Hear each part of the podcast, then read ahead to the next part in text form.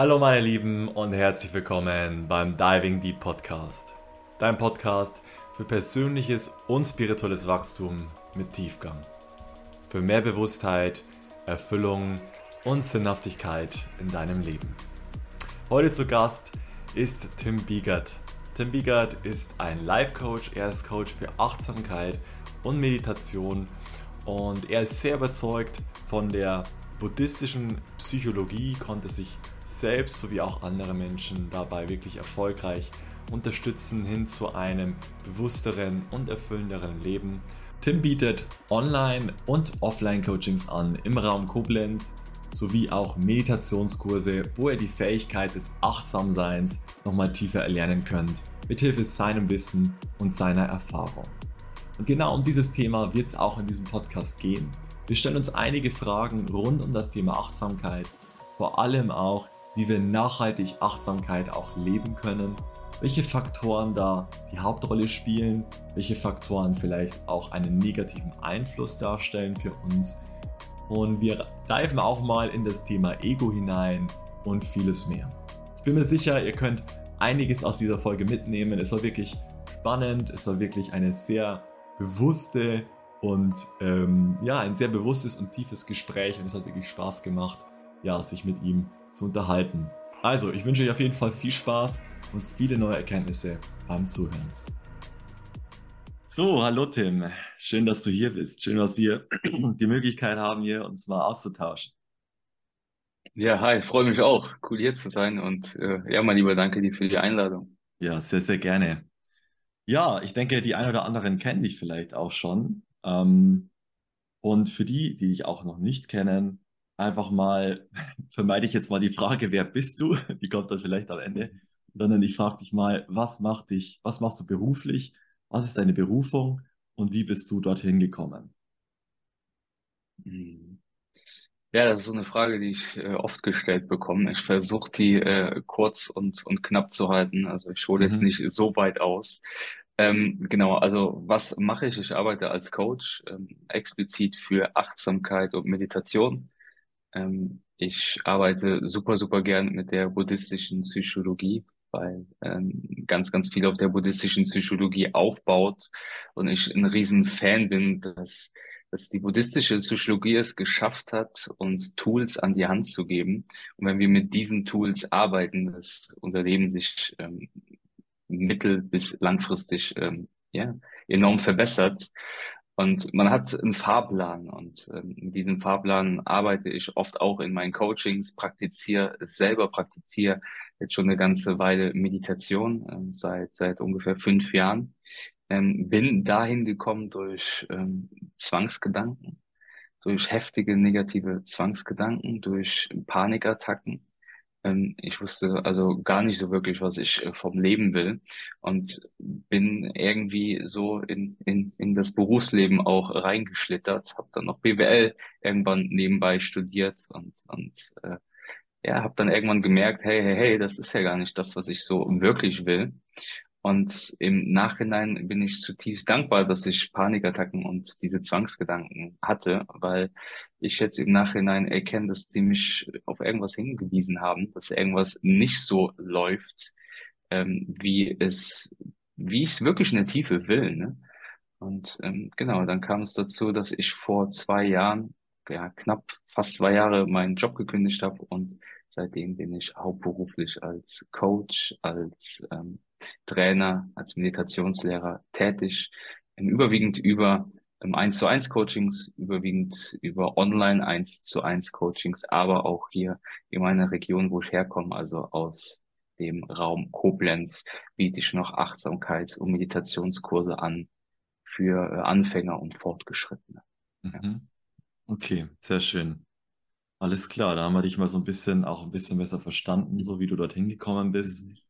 Du würdest dann sagen, eben durch diese, durch diese Tiefs, die du durchlebt hast, bist du dann auch so, hat sich aus dieser, aus diesen Tools dann auch eine Leidenschaft ergeben. Und du würdest dann sagen, okay, du bist, hast dadurch diesen Zwangsgedanken entkommen können, beziehungsweise hast da Klarheit geschaffen über dann die Zeit. Wie lange hat es gedauert, Mhm. bis du erstmal realisiert hast, okay, ich habe es geschafft, mich davon zu befreien und dann zum anderen Step auch, okay, ich habe auch Bock, anderen Menschen dabei zu unterstützen?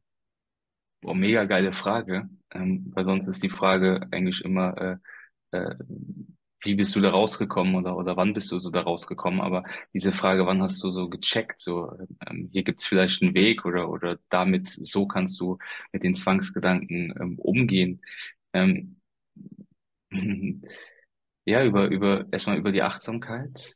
Also zu verstehen erstmal, wie ich wirklich funktioniere. Ne? Also ich glaube, das dürfen wir alle lernen, wie wir wirklich funktionieren, wie Gedanken entstehen, welche Bedeutung wir den Gedanken geben, wie wir Gedanken bewerten, was Gedanken wiederum ähm, in uns, in unserem Körper, also in unserer Gefühlswelt ähm, auslösen, dass wir verstehen, dass wir einen Abstand zu den Gedanken brauchen dass wir nicht auf jeden Gedanken reagieren. Ne? Das typische Modell Reiz und Reaktion. Wir bekommen Gedanke und die meisten Menschen reagieren auf diesen Gedanken.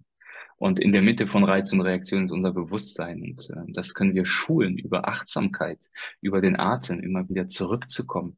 Und vor allem auch uns ähm, ja mit unseren inneren Ängsten zu stellen, statt vor denen wegzulaufen. Und zurückkommen auf deine Frage, schon ganz, ganz lange weggelaufen. Ich wollte die Gedanken irgendwie weghaben.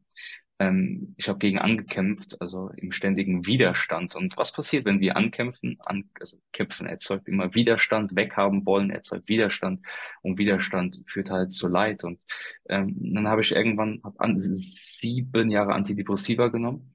Mhm. Ähm, und, und irgendwann war ich an dem Punkt, wo ich dachte, hey, das ist nicht die Lösung. Ich bedecke hier gerade mit den Medikamenten irgendein Symptom einfach nur. Aber ja. hey, ich muss doch lernen, wie ich halt damit umzugehen habe, mit den Panikattacken, mit den Ängsten, mit den Zwangsgedanken. Und ähm, dann habe ich nach, nach ein paar Monaten Meditation ähm, also als ich mich entschlossen habe zu meditieren, kontinuierlich tagtäglich, habe ich so nach ein paar Monaten so das erste Mal gemerkt, so, ey, es passiert was in meinem System. Und damals konnte ich das noch nicht so wirklich beschreiben, was gerade passiert. Aber ich glaube, das Wort loslassen beschreibt es halt gerade ganz gut. Mhm. Und ähm, auf einmal habe ich gemerkt, wie Gedanken kamen und ich den Gedanken mal Gedanken sein gelassen habe und Pause gedrückt habe und habe mal geschaut, was macht der Gedanke eigentlich in mir? Und oft war Angst dahinter. Oft war einfach nur tiefe Angst dahinter, die ich immer mehr dann geschafft habe, einfach mal in mir selbst auszuhalten. Und das hat, glaube ich, schon viele, viele Monate gebraucht, ähm, vielleicht auch, auch ein Jahr, ähm, anderthalb Jahre, bis ich so langsam damit tiefer, tiefer, tiefer in Berührung komme. Mhm. Und ähm, genau, also Meditation ist ja, du fängst jetzt an, du, du fängst an zu säen, indem du vielleicht jeden Tag meditierst. Die Ernte, die erfolgt aber meistens immer erst später, nach Monaten und dann mhm. nach Jahren und dann nach Jahrzehnten. Und das ist ja das Tolle. Also wir sind ja nie fertig. So, wir kommen immer irgendwie so eine Schicht tiefer. Und jetzt können wir manche Dinge noch gar nicht sehen. Also das ist ja auch das Tolle. Und umso mehr wir bei uns selbst ankommen, umso mehr können wir es sehen. Und deshalb ist Meditation für mich so ein so ein, so ein schönes äh, Tool, um innerlich einfach zu wachsen und um, um sich selbst näher zu kommen. Ich hoffe, ich mhm. konnte deine Frage beantworten. Ja, ja. Ähm, also wie lange hat es dann gedauert, bis du dann gemerkt hast, okay, du hast jetzt diese Zwangsgedanken und deine Anliegen gelöst? Hm. Ich glaube, ich glaube, gelöst, gelöst ist ein, ist ein schwieriges Wort. Ähm, ich glaube, dass, dass Gedanken oder negative Gedanken uns immer so ein bisschen beschäftigen ähm, werden, so ein Leben lang. Die Frage ist halt einfach, wie gehen wir damit um? Ne? Mhm. Ähm, wir produzieren 50 bis 60.000 Gedanken am Tag und das ist halt einfach unser Gehirn. Das Gehirn produziert einfach Gedanken genauso wie unsere Leber arbeitet. Gott sei Dank, wenn unsere Leber nicht mehr arbeiten würde, dann ähm, oder unser Gehirn. Ich weiß, was du meinst, aber ich wusste so nach einem Jahr oder nach anderthalb Jahren äh, wusste ich, hey, hey, hey, ich weiß jetzt so langsam, wie ich umzugehen damit habe. Ne? Okay. Also ich wusste, es, wenn jetzt nochmal Gedanken kommen und die wiederholen sich und und Zwangsgedanken sind echt äh, äh, brutal ätzend, ähm, auch auch ähm, weil Zwangsgedanken richten sich immer oder meistens gegen das, was du am meisten verabscheust also gegen dein Wertesystem. Deshalb sind Zwangsgedanken so qualvoll. Mhm. Ähm, das sind meistens ganz, ganz liebe, sensible Menschen und die ja. haben auf einmal ähm, Gedanken, stell dir vor, ich würde dem und dem was antun oder sowas, mhm. weißt du? Ja, das passt halt gar nicht und deshalb sind die Zwangsgedanken halt auch so schlimm, weil wir den Deutung halt schenken. Aber ähm, zurück auf deine Frage, bis ich so wusste, damit umzugehen, so anderthalb Jahre, ja, doch ein Jahr, anderthalb Jahre, da wusste ich, okay. okay, cool, das ist halt einfach nur ein Gedanke so. Mhm. Ja. Okay, super. Ja, das ist auf jeden Fall auch ein ähm, sehr krasses Thema, auch was du jetzt da gerade noch in den Raum geworfen hast. So, das, das hatte ich gar nicht so ähm, im Blick. Es war mir noch gar nicht bewusst, dass diese Mhm. Zwangsgedanken eben dann eben so wehtun, sage ich mal, weil sie eben auf gegen diesen Werten, gegen diese Wert, eigenen Werte entsprechen. Und ja, wenn man nicht zu seinen Werten steht, dann fällt es einem auch enorm schwierig, in den Spiegel zu schauen und sich dann auch anzunehmen. Und Mhm. Das hat natürlich dann eine, eine Reihe an negativen Folgen, wenn man irgendwo auch gegen seine Werte handelt. voll. Ja, Ja. okay. Gut, wir sprechen heute vor allem auch über dieses Thema Achtsamkeit, speziell auch, wie wir Achtsamkeit nachhaltig leben können.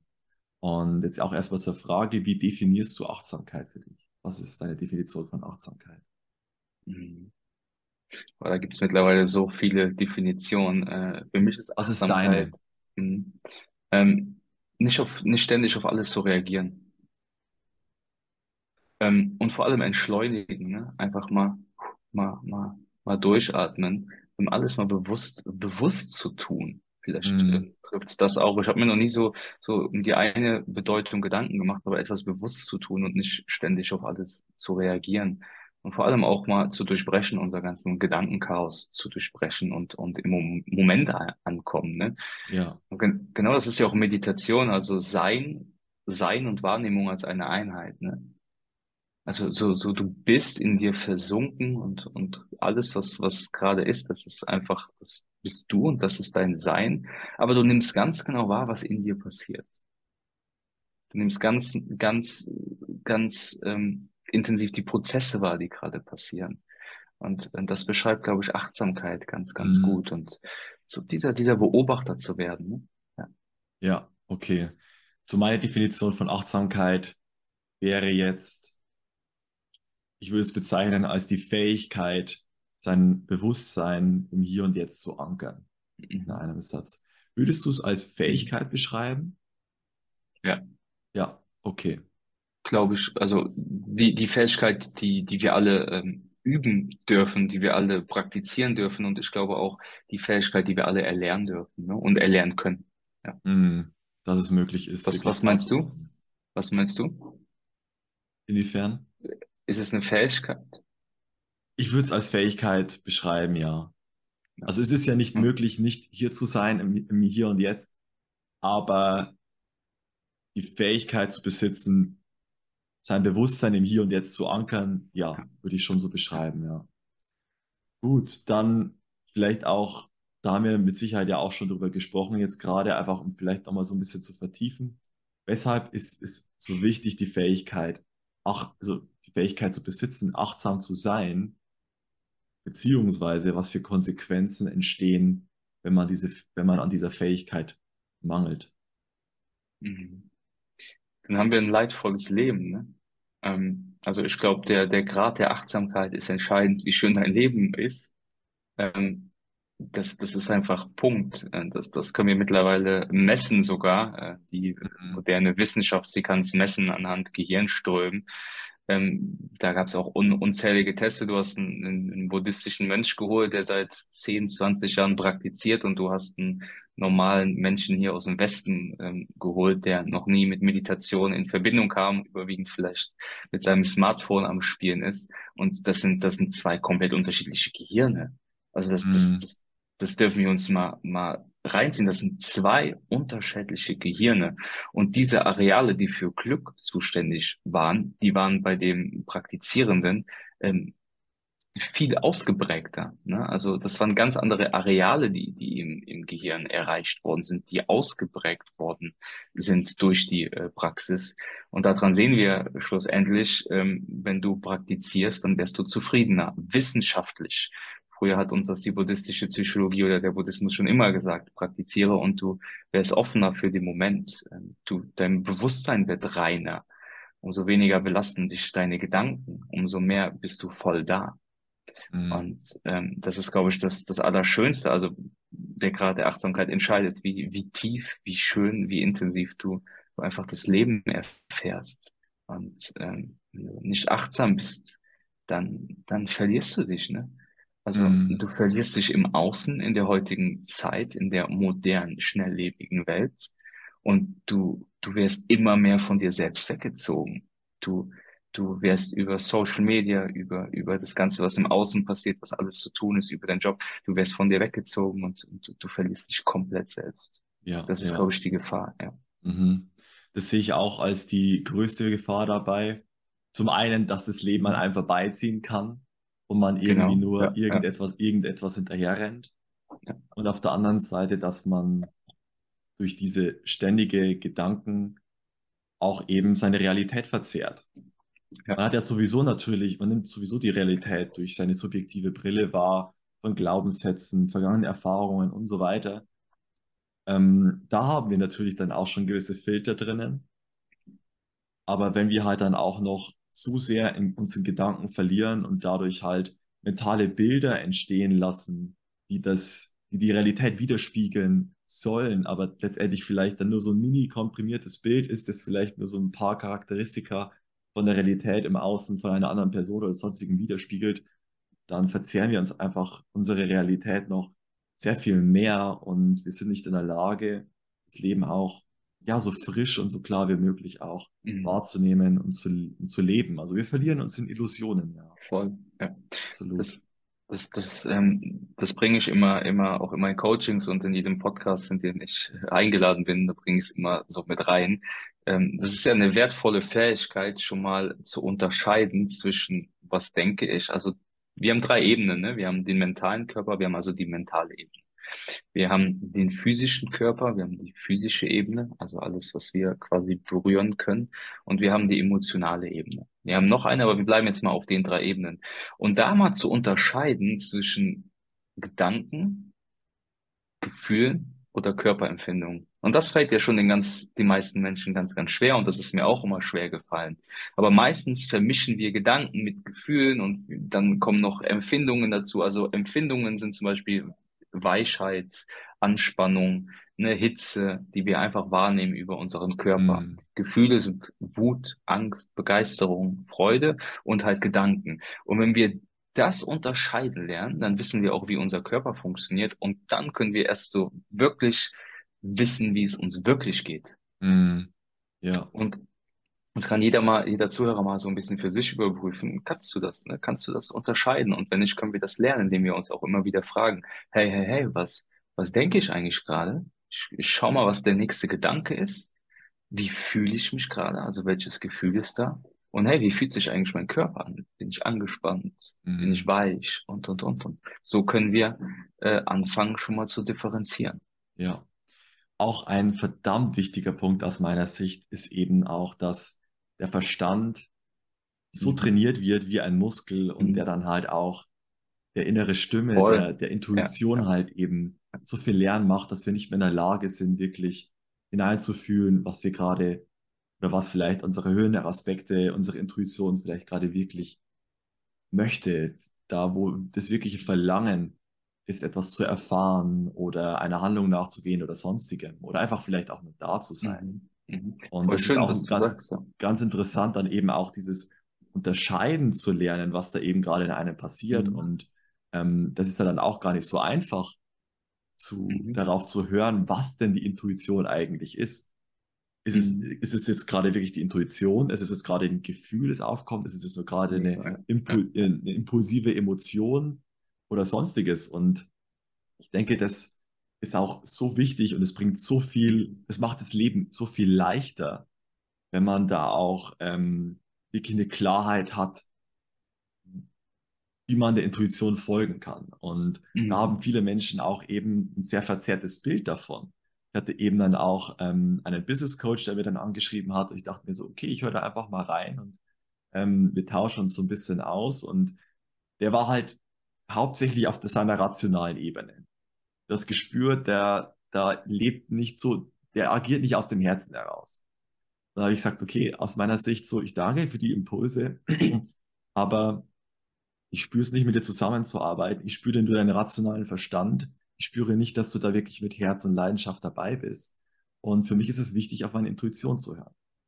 Und er sagt so, naja, gut, also wenn ich jetzt auf meine Intuition höre, dann liege ich den ganzen Tag rum und äh, schaue irgendwie Fernsehen an. Und dann sage ich so, hm, dann weißt du leider nicht, was deine Intuition wirklich möchte. Du, du, du hast noch nicht unterscheiden gelernt, ob es jetzt gerade irgendwie nur, sagen wir mal, ein Bedürfnis ist, das sich jetzt durch ein Gefühl oder eine Emotion mhm. zeigt oder was wirklich deine Intuition ist, was wirklich dein Herz möchte.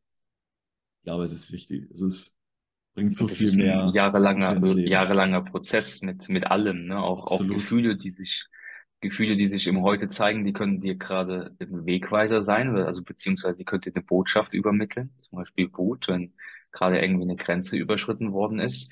Aber die Gefühle können halt auch alt sein. Ne? Mhm. Und das mhm. geht's ja rauszukristallisieren. Ne? Was ist gerade alt? Was entsteht gerade aus dem Hier und Jetzt? Äh, was will das Gefühl mir sagen? Äh, was ist meine Intuition? Und wir können ja auf, auf diese ganzen Dinge nur zugreifen, wenn, wenn unser Verstand, Monkey Mind, äh, wie man, ja. wie man so schön sagt, wenn, wenn, wenn der Verstand halt ruhiger ist. Erst dann mhm. so. Aber wenn der Verstand die ganze Zeit rattert, dann haben wir keinen Zugriff auf unsere Gefühle, weil entweder wir haben die Energie im Kopf oder wir haben die ähm, Gefühle im, also wir haben die Energie im Körper und dann fühlen wir unsere Gefühle. Mhm. Bei ganz, ganz vielen Menschen, vielleicht kennst du das auch, wenn du mal geweint hast, danach ist der Kopf klar so. Ja, mhm. weil du endlich mal krass gefühlt hast, ne? Weil du geweint ja. hast so. Die Energie ist einfach mal in deinem Körper und nicht die ganze Zeit hier oben und, und mhm. rattert in deinem in deinem Kopf. Ne? Ja. absolut. Und tatsächlich habe ich das auch schon öfters erfahren, dass der Körper dann auch mal eine Krankheit sucht, um dich so richtig in die Stille zu bringen. Also okay. auch eine sehr intensive Erfahrung gehabt in Mexiko, wo ich dann eben auch Parasiten hatte. Es war äußerst unangenehm. Okay. Oh, mhm. Und ähm, ich bin in meinem Zimmer gelegen, ich bin am frühen Morgen aufgestanden und eigentlich ging es mir eigentlich ganz okay so. Und dann ging es mir halt richtig schlecht und schlechter und schlechter und ich hatte Fieber und ich konnte mich nicht, dann nicht mehr mal aus dem Bett bewegen. Und ich war so richtig in einem richtig intensiven Zustand, wo ich, wo mein Körper einfach nur richtig schwach war. Und auf einmal hat sich ange, hat, ähm, hat's angefangen, dass ich Blockaden löse. Ich habe zum Heulen angefangen, aus dem Nichts. aus dem Nichts kam es raus und ich habe geheult und und das hat sich und ich habe so richtig gespürt, wie so wie so mein höheres Selbst so durch mich durchlebt und wirklich so ganz klar der Impuls da ist, wieder etwas zu verarbeiten, da zu sein, wirklich den jetzigen Moment wahrzunehmen. Weil vorher halt die Zeit halt sehr aktiv war. So, man ist in Mexiko, man möchte Sachen erleben, man möchte von A nach B, von B nach C und sonst wohin. Und dann hat es mich richtig dazu, das Leben mich da fast so dazu gezwungen, wirklich da zu sein. Und wirklich einfach nur wahrzunehmen, was da ist. Und dann habe ich das alles aufgearbeitet und es war richtig intensiv. Und dann auf einmal den Abend hinweg ging es mir auf einmal wieder richtig gut und ich dachte, was war da los? Also das Leben sucht sich dann schon einen Weg. Also das Leben in dir sucht sich dann einen Weg, dann auch mal da die Dinge zu sehen, früher oder später, ja. Ja, auf jeden Fall. Bin ich voll bei dir. Ja, ja. Ja, spannendes Thema auf jeden Fall. Da kann man natürlich auch über dieses Thema Intuition und so weiter natürlich einen ganz eigenen Podcast machen. Ähm, ich möchte jetzt vor allem auch auf einen interessanten Aspekt herauf, ähm, heraus, denn ein Kernaspekt in Zusammenhang mit Achtsamkeit ist ja auch das Ego. Das Ego kann ja eine Sogwirkung entwickeln, dass ich in die Identifikation mit den Gedanken hineinziehen möchte, die vor allem dann auch geprägt sein können von Angst, Problemen, Sorgen, Gedanken in die Vergangenheit, in die Zukunft. Und da möchte ich dir die Frage stellen, was ist das Ego für dich? Hm. Also ich liebe das Ego. Ähm, also erstmal brauchen wir ein gesundes Ego, um das Ego wieder loszulassen. Ne? Also ganz, ganz oft so auch in der, in der, in, in spirituellen Kreisen ähm, wird ja auch oft immer das Ego als was ganz, ganz Schlimmes so dargestellt. Mhm. Ne? Also ähm, das Ego muss sich halt erstmal aufbauen. Das Ego ist in einer gewissen Art und Weise gesund. Ähm, die Frage ist auch wieder, wie gehen wir damit um? Ich glaube, der Versuch, unser Ego irgendwie äh, äh, wegzubekommen, das ist wieder Kampf oder und also Widerstand und Widerstand führt wieder zu Leid. Ja, Ich glaube, da einfach einen gesunden Umgang mit mit mit zu finden, ne? Also auch da wieder zu unterscheiden, zu lernen, hey, hey, was ist jetzt gerade, was ist aus dem Ego heraus, was was was will ich wirklich? Ähm, da sind wir, glaube ich, wieder wieder von dem Punkt, wo wir eben sind, ne? Ähm, mhm. mir ist das immer so wichtig zu erwähnen, weil, weil ganz, ganz viele Menschen reden, reden vom Ego und das Ego ist schlimm und so und das, das, das, das muss weg und, und alleine, ne? Du, du wolltest gerade was sagen? Äh, nee, ich, ich, ich, ich verstehe komplett, was du meinst. Ja, Ähm, ich, ähm, ich sehe das genauso. Natürlich ist das Ego ja, ein wichtiges Werkzeug auch in uns. mhm, Es mhm, lebt. Ähm, aber wie würdest du das Konstrukt Ego beschreiben aus deiner Perspektive? Mhm.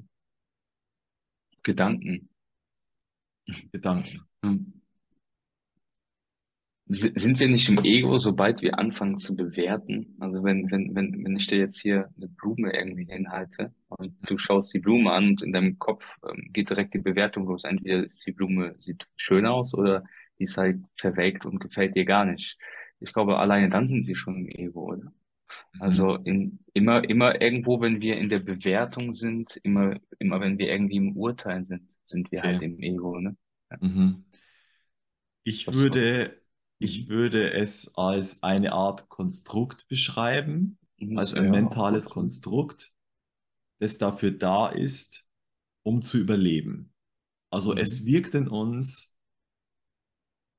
und es hat vor allem den Sinn, uns zu erhalten in erster Linie. Also wenn wir Gedanken haben über auch, ne? Ängste. Mhm. über, über Ängste oder sonstige Gedanken über Sorgen, dann möchte es uns ja eigentlich nichts Negatives zuführen, sondern es Mhm. möchte uns nur aufmerksam machen und uns in erster Linie eigentlich auch schützen. Also das ist für mich dann das eine Thema. Es ist da, um Mhm. uns zu erhalten. Und auf der anderen Seite kann es eben ein, ist es eben ein Konstrukt aus meiner Perspektive, dass eben, äh, dass wir eben zusammenstellen, bewusst oder unbewusst, durch die Resonanz, die wir von außen erhalten oder von den Eigenschaften, ähm, die wir uns eben dann zuschreiben. Und das erfahren wir dann als eine Art Persönlichkeit. Ich weiß, das ist, das ist eine interessante Frage, ob man das Ego mit der Persönlichkeit, also das ist sehr, sehr miteinander, verwoben aus meiner Perspektive, Mhm. aber gut, es ist nicht dasselbe. Es ist nicht dasselbe. Ähm, aber dieses Ego, dieses Konstrukt kann uns das Selbstgefühl einer stabilen, in Anführungszeichen stabilen Persönlichkeit bescheren. Mhm. Würdest du das Ja, da bin unterschreiben? ich, bin ich bei dir. Ja, ja. Mhm. Ich, ich glaube, ein gesund, ein gesundes Ego ist auch äh, sehr, sehr wertvoll, ne? Also ja, das ist, ja, ja. genau, das ist äh, wie, ab- absolut wichtig, das auch nochmal hervorzuheben, weil als ich beispielsweise auch das Buch gelesen habe von Eckhart Tolle, jetzt die Kraft der Gegenwart, kennst du mit Sicherheit auch. Ihr habt, also Ja, wegen ja, mir haben klar. das wahrscheinlich schon 40, 50 Menschen gelesen, weil ich, Mhm. es war das wichtigste Buch für mich in meinem Leben bis jetzt, weil es mich so Mhm. richtig aus meinem Tiefpunkt rausgeholt hat. Ähm, und ich so richtig erkannt habe, okay, ich bin erstmal nicht das, was ich denke. Und dieses Programm, das da abläuft, das mich die ganze Zeit verurteilt, ähm, das ist nur ein Programm. Das ist, das ist nicht das Ich oder je nachdem. Da kann man natürlich Und, und nicht die. Wahrheit, ne? Ist, ja, genau. Es ist nicht die Wahrheit Mhm. und ähm, es ist ein Programm, das sich abspielt. Und das ist auch erstmal wichtig zu erkennen. Und da fand ich eben, klar, da hat man auch so das Gefühl, wenn man das Buch liest, was sich dann wahrscheinlich auch in der spirituellen Szene in Anführungszeichen auch verbreitet hat, dass das Ego etwas Negatives ist. Mhm. Weil es ja eben auch so störhaft sein kann. Ähm, wobei ich dann auch eben äh, durch Eckart Tolle dann eben auch so ein, auch schon einen Lichtblick hatte, eben, wo ich dann auch gemerkt habe, okay, laut seiner Definition ist das Ego dann, kann störhaft sein, wenn wir glauben, es zu sein. Also erst die Identifikation damit macht es dann zum Störfeld oder macht es da, kann, kann es, dadurch kann es sich dann zu einer, zum Störverhalten entwickeln. Wenn wir glauben, dieses kleine Konstrukt zu sein. Weil ich aus meiner Perspektive auch fühle, dass da diese tiefe Kraft in mir, diese, diese, diese Quelle, würde ich sie beschreiben, auch sich als in seiner Ganzheit erfahren möchte und die, die, die Identifikation mit dem Ego eine Limitierung darstellt und dann trotzdem dieser Call in uns ist, diese Ganzheit, diese Einheit zu erfahren und zu leben und deswegen das Ego dann auch durch diese Limitierung dann das Bedürfnis hat, immer mehr zu sein. Mhm. Und dass es nie genug ist, dann eben auch gierig wird und versucht eben diese Ganzheit zu erreichen, dieses tiefe Bedürfnis der Ganzheit zu erreichen, durch zusätzliche Etikettierungen oder Dingen, mit denen es sich halt identifizieren kann. Und das, ja, und das Ego macht eng, ne? Also Ego ist, ja, und es macht eng, ne? Also es Ego, Ego bewerten, urteilen ist ja immer eine Enge, ne? Also es ist mhm. ja keine Weit, Weitheit. Weitheit steht für Ganzheit. Und wenn wir in der Enge drin sind, wie du eben schon gesagt hast, dann, dann haben wir einen kleinen Teil von uns. Und dieser ja. kleine Teil ist noch das Ego. Also es fehlt uns einfach Weite, es fehlt uns Ganzheit, so, ne? Mhm. Ja. Äh, und auch ein mhm. interessanter Punkt, der mir noch kommt, ist, mhm. Dass wenn man die Identifikation mit dem Ego löst, dass dann da gar keine Angriffsfläche da ist. Mhm. Und dass bei den Menschen, die gerade auch ein sehr großes Ego haben, dieses Konstrukt so groß aufgebaut ist, dass es halt komplett in sich zusammenfallen kann. Du siehst es an Triggern, ne? Den Boden ja. unter den Füßen wegreißt, wenn er halt dann, sagen wir mal, dieses Image oder Status oder sowas weggenommen wird, das halt dieses eines der größten Konstrukte vielleicht für den Menschen darstellt oder für einige und auf einmal so den ganzen Boden wegreißen kann.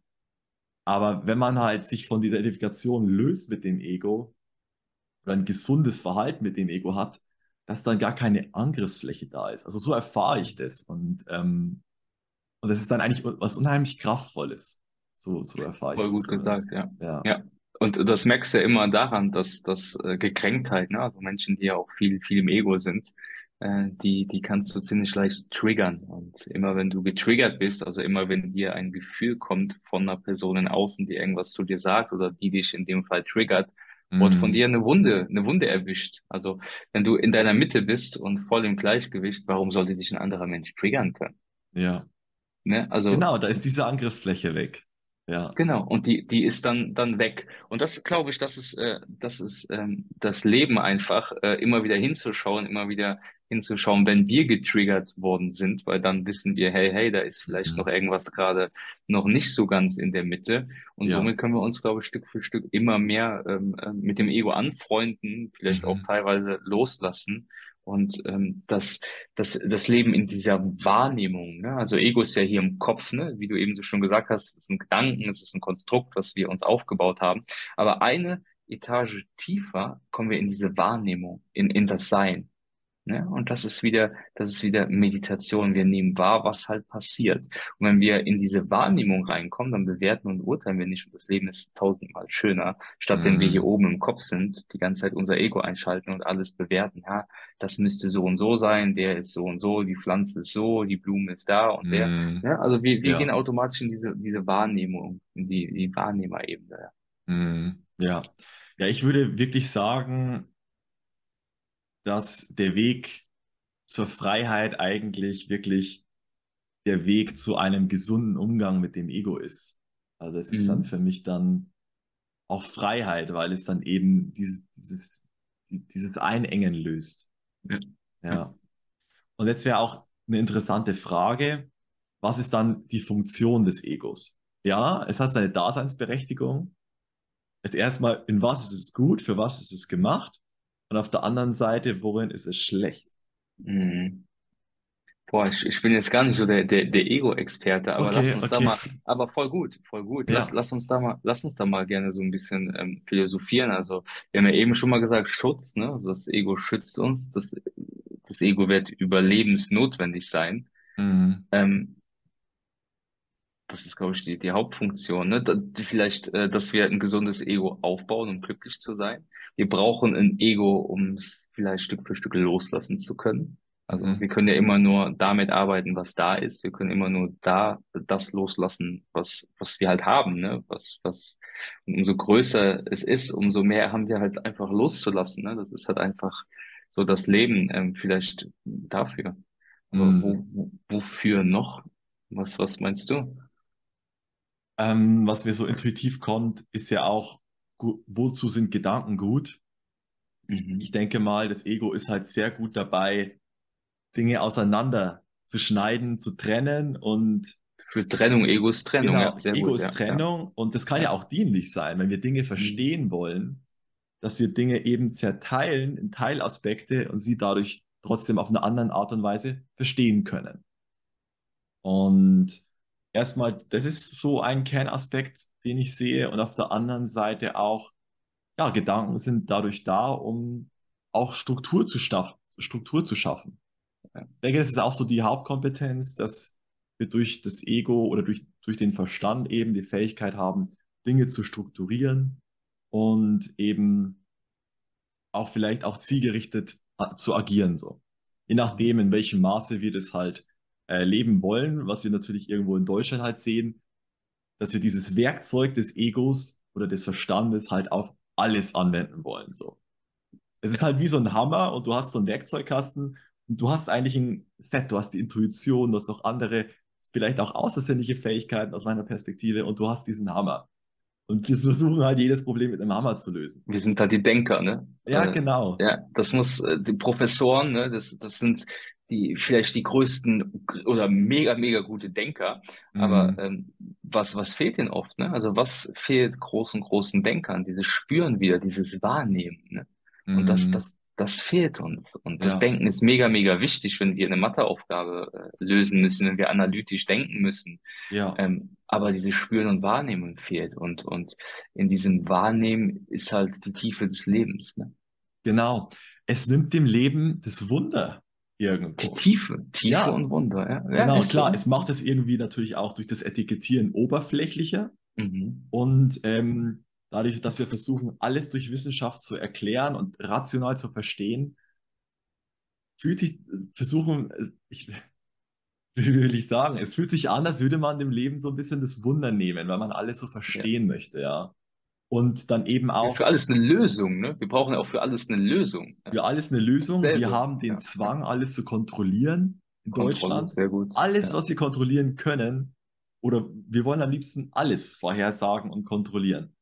Und das ist natürlich auch so, vielleicht auch ein Teil der Gestörtheit der Menschheit, dass wir versuchen, irgendwie alles zu kontrollieren, anstatt vielleicht auch mal Hingabe zu üben, loszulassen und das Leben sich natürlich entwickeln zu lassen. Ich glaube, das ist halt auch so ein, ja, ein krasser Punkt auf jeden Fall. Kennst du, kennst du Spiral Dynamics? Äh, ich habe schon mal davon gehört, aber ich habe, äh, ich kann nichts damit anfangen. Ich habe, okay, ich weiß okay. nicht, was es ist. Okay. Das wird so, das, das veranschaulicht so die verschiedenen Bewusstseinsstufen von Menschen. Ähm, das veranschaulicht da, wo du gerade stehst, aber nicht nur, wo du gerade stehst oder einzelne Menschen, sondern ganze Systeme Kollektiv. und Länder. Ah, genau. Okay. Und ist das, das von den Dr. J.R. Hawkins? Ist es von dem? Weil der hat ja auch so eine Bewusstseinsskala. Äh, kann sein, ich glaube, das von, von dem Beck und wie der heißt. Und Ken Wilber hat das so ein bisschen, also ich kenne okay. das überwiegend von Ken Wilber. Mhm. Ähm, das ist so einer der, der größten amerikanischen Philosophien. Ähm, so eine integrale Lebenspraxis. Das ist aber, das ist wieder was anderes wie das Spiral Dynamics. Ich glaube, das ist von diesem ähm, Beck, glaube ich, dann. Mhm. Beck oder, also vom Amerikaner.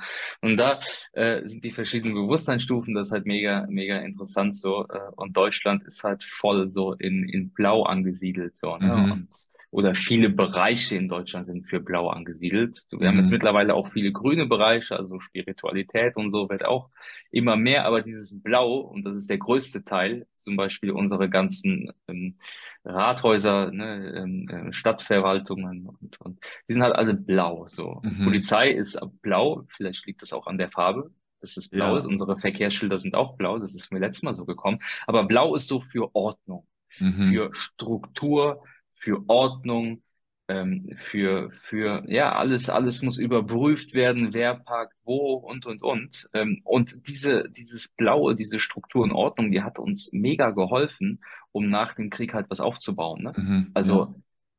dieses Konstrukt haben wir gebraucht. Hier muss Ordnung sein, wir müssen das wieder aufbauen. Das hat uns auch geholfen, so dass wir so ein, so ein, so ein, ähm, so ein Staat sind, ein Industriestaat sind, ne, mit einer guten Wirtschaft etc. Aber so Mhm. langsam merken wir so, äh, es ist ja gerade ganz, ganz viel so im Umbruch, gerade auch so in Ja. der Politik, Zeitenwende, Geldsystem, alles Mögliche. Ähm, jetzt merken wir so langsam, dass das vielleicht gerade so ein bisschen anfängt zu bröckeln und dass Mhm. andere Länder die vielleicht eine andere Stufe haben, wie zum Beispiel Gelb oder Orange, wo Unternehmerteam viel, viel größer ist, dass die auf einmal wo von unten kommen und, und uns anfangen zu überholen. Und Ja, das kann man ja. ganz geil auf dieser, auf diesem, mit dem Spiral Dynamics gucken, wo wir Okay. gerade stehen, wo wir, also mega, mega, mega interessant, sich damit ja. auseinanderzusetzen. Ja. Sch schaue ich mir auf jeden Fall an. Schaue ich mir auf jeden Fall mal an, ja. Okay, gut, dann kommen wir mal zurück zum Thema Achtsamkeit. Mhm. Ähm, ich fand es auch eben nochmal interessant, so dieses Thema Ego damit zu beleuchten. Ähm, also mir hat das, das Thema Ego verstehen, lernen auf jeden Fall schon sehr viel geholfen, auch achtsamer zu leben, mir auch freier, mich auch deutlich freier wahrzunehmen. Und jetzt hätte ich eben auch die Frage, beziehungsweise auch mit die Hauptfrage des, des Themas, wie schaffen wir es auch jetzt nachhaltig Achtsamkeit zu leben? Was sind das so die wichtigsten Faktoren für dich? Mhm. Mhm. Also das, was wir auf dem, oder wir erleben auf dem Meditationskissen vielleicht über Monate und manchmal über Jahre gar nicht so viel, so viel anders, sondern wir setzen uns immer wieder hin, wir kommen immer wieder zu unserem Atem zurück und wir üben und wir üben und wir praktizieren und sitzen vielleicht Stunden da, vielleicht mehrere tausend Stunden irgendwann. Aber diese, diese Stunden, die wir auf dem Kissen sitzen, das merken wir mit der Zeit, dass wir diese Achtsamkeit mit in unseren Alltag bringen.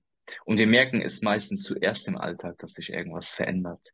Das heißt, wenn wir einmal unser Bewusstsein aufgebaut haben über diese Praxis, dann, dann haben wir, ich nenne es immer so ein Grundfundament der Achtsamkeit, das einfach uns keiner mehr nehmen kann.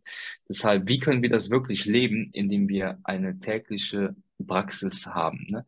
Ähm, das muss keine, keine Stunde sein und wir, wir müssen auch nicht äh, eine halbe Stunde da sitzen. Aber vielleicht so zu Beginn, für die, die es gerade hören und die wollen sich eine Meditationspraxis aufbauen, wirklich zehn Minuten, vielleicht mit zehn Minuten, eine Viertelstunde jeden Tag anzufangen. Kontinuität ist wirklich der Schlüssel, Kontinuität und während der Meditation ähm, der Atem und dann halt einfach mal dranbleiben und automatisch zieht sich dieses, diese Bewusstheit, dieses, dieses Bewusstsein, was wir aufbauen durch die Meditation, zieht sich automatisch durch den Alltag. Mhm. Das heißt natürlich nicht, dass wir im Alltag genug Gefahren haben, ähm, Job, ähm, Familie etc., wo wir immer wieder aus einer gewissen Achtsamkeit vielleicht rausgerissen worden sind. Aber umso mehr wir praktizieren und umso mehr wir das verinnerlicht haben, können wir mit diesen Situationen ganz genauer, viel genauer umgehen. Und wir merken, ne, schau, früher, ich war ständig gestresst durch meine negativen Gedanken, durch meine Panikattacke. Also mein System hatte gar keine ähm, Entspannung. Ich habe das Mhm. nicht mal wahrgenommen. Also ich habe nicht mal wahrgenommen, dass ich gestresst bin und ich habe auch nicht mal wahrgenommen, dass ich angespannt bin.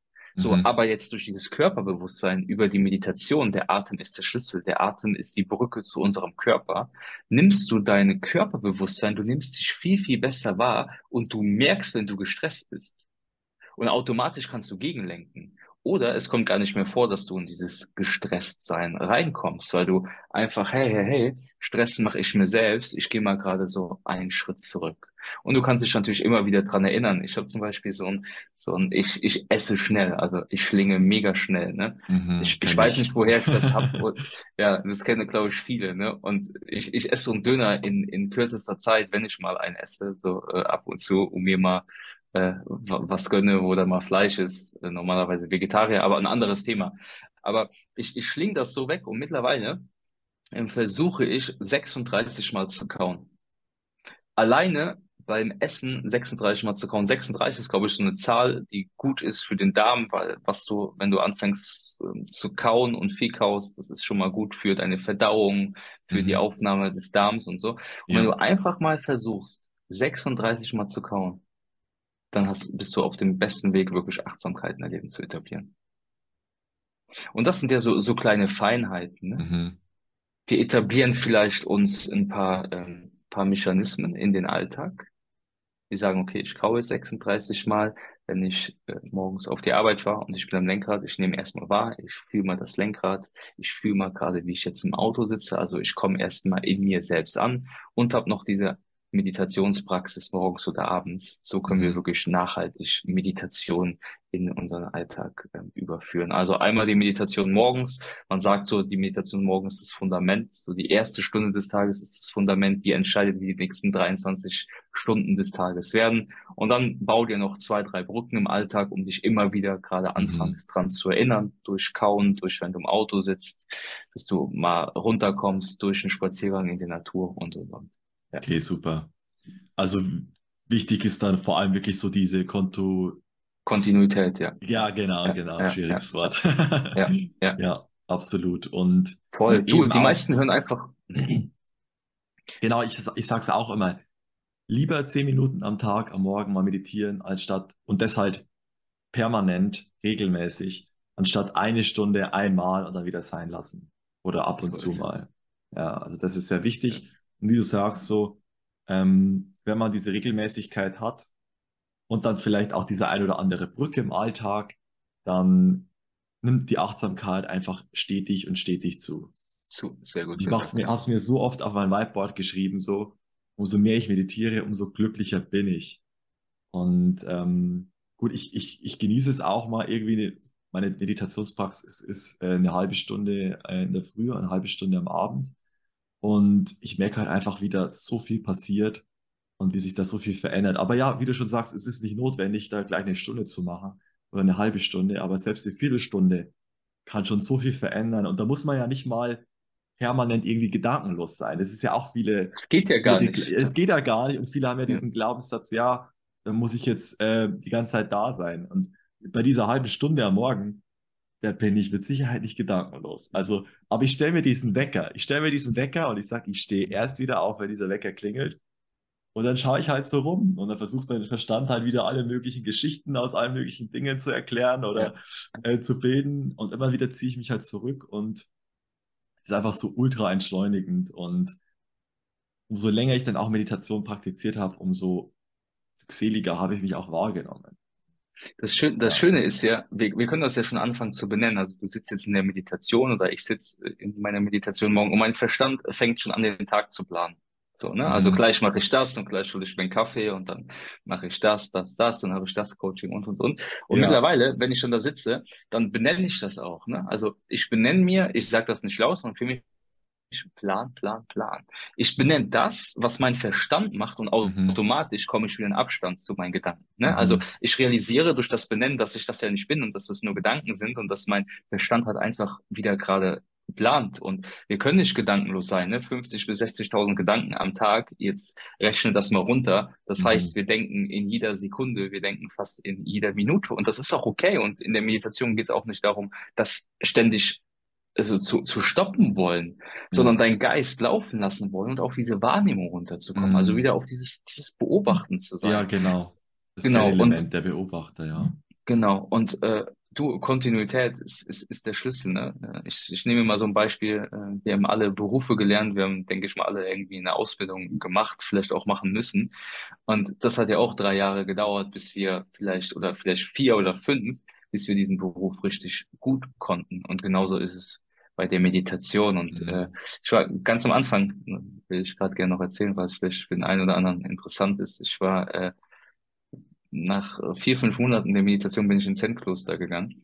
Und äh, das ist schon ziemlich hart. Also du meditierst Zazen immer eine halbe Stunde, 30 Minuten, dann hast du eine kurze Gehmeditation, dann meditierst du wieder 30 Minuten. Und das halt einfach den ganzen Tag halt, ne? Mhm. Von, von morgens bis abends, ne? Und Das ist die hart, ja. Beine, ja, ja, die Beine schlafen ein und, und, und du, ich hatte die ersten zwei Tage, ich hatte solche Aggression, ich hatte so eine Wut, weil ich nicht mehr sitzen konnte und ich hatte eine Wut gegen diesen Zen-Meister, warum Mhm. der mich jetzt hier die ganze Zeit sitzen lässt. Ich hatte eine Wut dagegen, äh, warum ich mir extra Urlaub damals noch geholt habe, um in so ein Retreat und ich war wirklich kurz davor, um aufzustehen und Mhm. einfach nach Hause zu fahren. Und Leute, was, was mache ich ja eigentlich für einen Scheiß? Solche Gedanken gehen halt in mir vor. So. Ja, Und dann ja. habe ich wirklich gemerkt, so ab dem zweiten, ja, abends, so ab dem dritten Tag so, wurde, wurde dieses ganze Wehren und Kämpfen, dass ich hier bin und so, das, das wird immer weniger.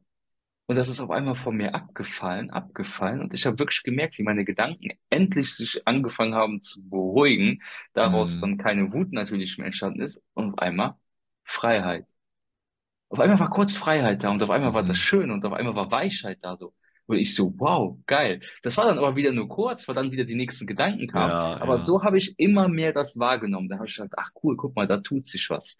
Und das ist das Mhm. Tolle an der Meditation, ne? Wir, wir, wir, wir, wir äh, finden so diese Lücken und finden mal so, so kurze, so kurze Funken vielleicht am Anfang und dann wissen wir, hey, da tut sich was und, und ich bin auf dem Weg, so, ne? Auf dem Ja, richtigen Weg. Absolut, absolut, ja. Ja, das deckt sich auch mit meiner Erfahrung. Ich habe auch einen Meditationsretreat gemacht für zehn Tage in Mhm. Mexiko. Mhm. Äh, es war aber nicht so hart, wie jetzt, äh, wie es jetzt bei dir war. Wir haben halt insgesamt sechs Stunden am Tag meditiert, auch zehn Tage Schweigen und ähm, innerhalb und immer so zwei Stunden meditiert.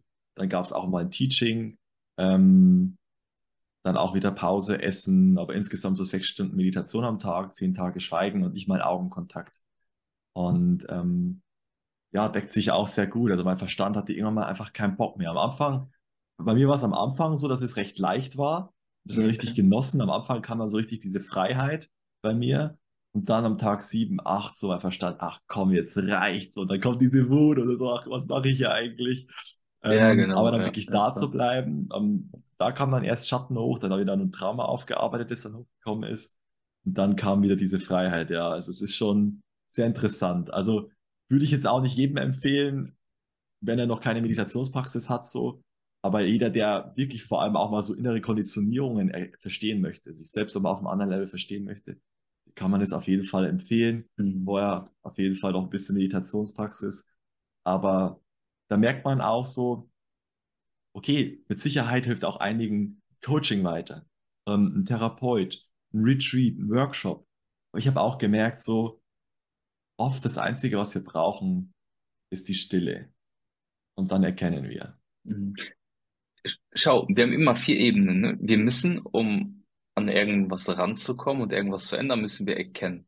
Hm, Immer. Der Schritt eins, da ist auch ein Coaching wunderbar, ne? Ein Coach mit einer guten Fragestellung lässt er dich erstmal Dinge erkennen und wir können, wie ja, gesagt, selbst manchmal ganz, ganz viel nicht sehen, auch vor, vor lauter, lauter Bäumen sehen wir den Wald nicht. Also ja, der erste Punkt ist immer, wir müssen erkennen, dass irgendwas gerade nicht so cool läuft. Ich muss erkennen, dass ich Zwangsgedanken habe, dass mich Zwangsgedanken belasten zum Beispiel.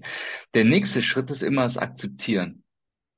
Und diesen Schritt, den überspringen wir. Also wir müssen erkennen und akzeptieren, was gerade ist. Und alleine durch dieses wirkliche tiefe Akzeptieren entspannt sich unser System und wir bejahen die Situation so, wie sie ist.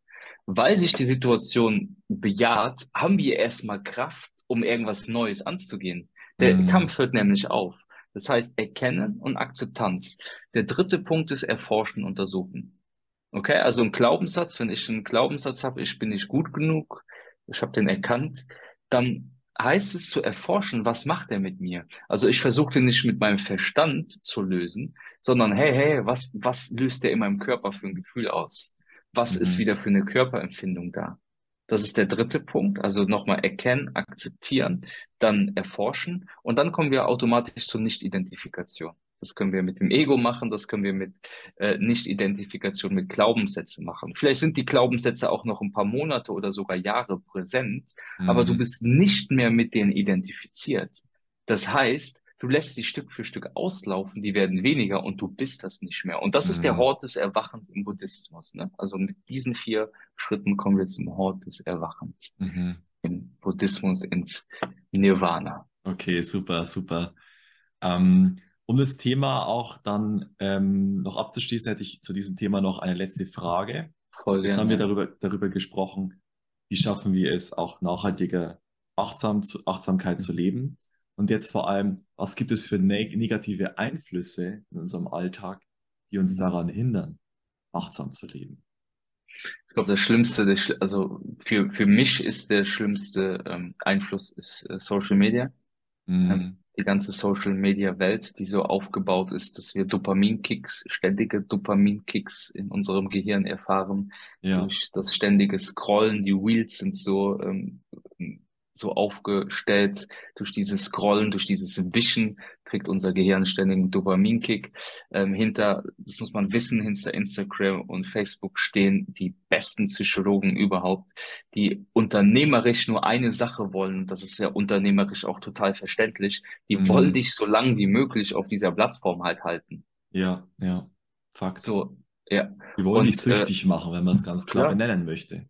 Du, die wollen ja, dass du halt auf der Plattform bleibst. Die wollen ihre Werbung da schalten. Die wollen da viele Menschen haben. Die wollen halt Geld Mhm. verdienen. Die wollen größer werden. Die wollen Klar. wachsen, ne?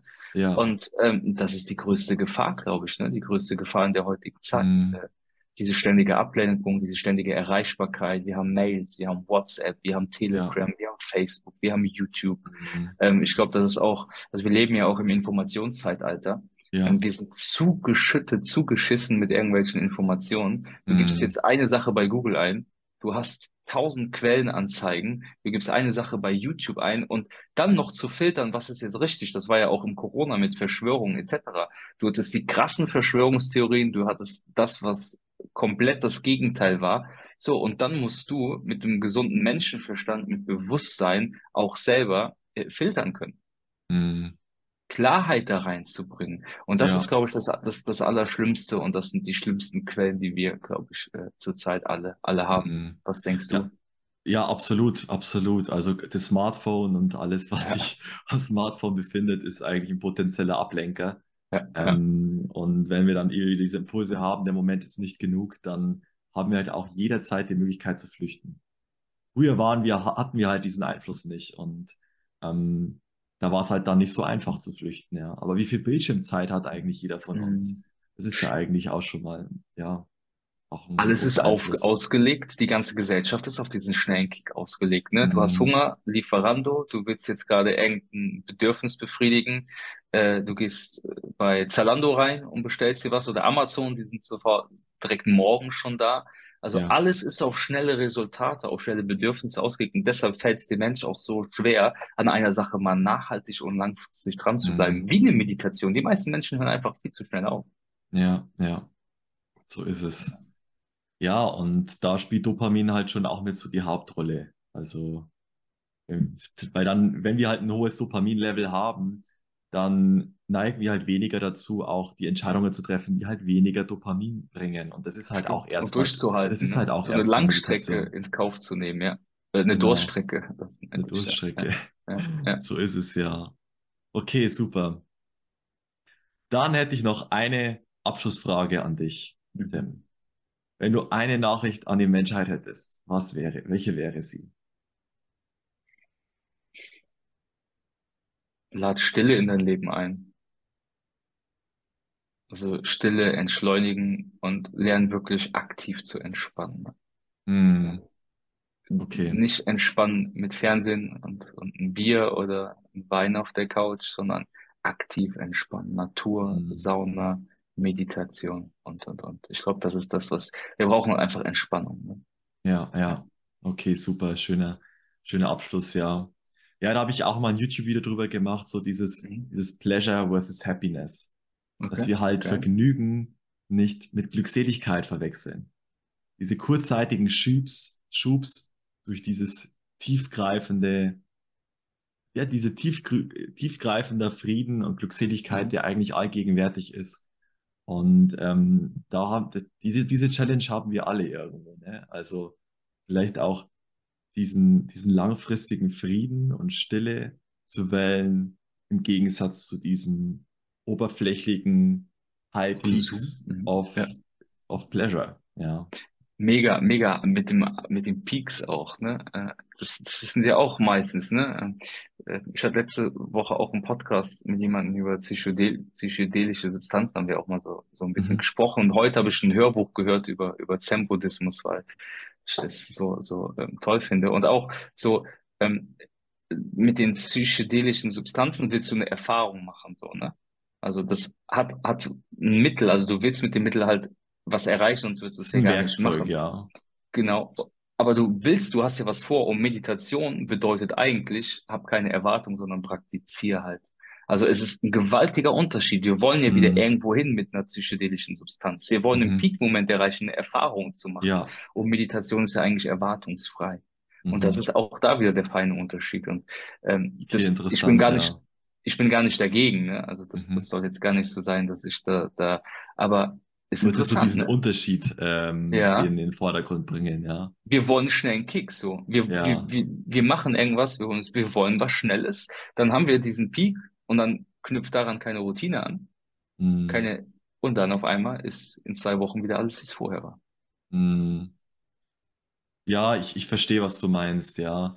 Gut, das Ja, würde ich jetzt vielleicht weniger als jetzt den hohen Peak suchen. Es kann schon auch irgendwo eine sehr tiefgreifende Erfahrung sein, voll, die wo noch, die wo auch eben auch diese Tiefe ähm, sucht so. Aber du brauchst Ähm, ein aber ja, wir, Fundament, ne? aber wir sind auf der Suche, ja. Wir, Ja, wir wollen wohin. Und ich genau, glaube, das ist halt genau der Gegensatz zur Meditation, wo wir halt genau. nicht irgendwo hin wollen und nicht irgendwo ankommen wollen, sondern wo wir sind. Und irgendwann mal lösen sich diese Fragen dann in Luft auf. Genau, genau. Ja, krass, ne? Also, Das ist, das ist der Unterschied. Da habe ich mir zuvor auch nie Gedanken gemacht, dann wurde es heute halt erwähnt in dem, in dem Zen-Buddhismus-Buch, ne? Mhm, Ja. Gab es scheinbar schon vor mehreren hundert Jahren. Ja. Ja, auf jeden Ja. Fall. Ja. Na gut, hey, Tim. Ja, dann danke Hey, ich dir auf jeden Fall herzlich fürs Gespräch. Hat Spaß gemacht. Mir auch. Danke, dass ich hier sein durfte. Und Ja, äh, hat mir auch Spaß gemacht. Und ja, alles, alles Liebe, du. Danke ja, dir. wünsche ich dir auch, gell? Also, mach's gut. Ciao, Mach's ciao. gut. Ciao, ciao.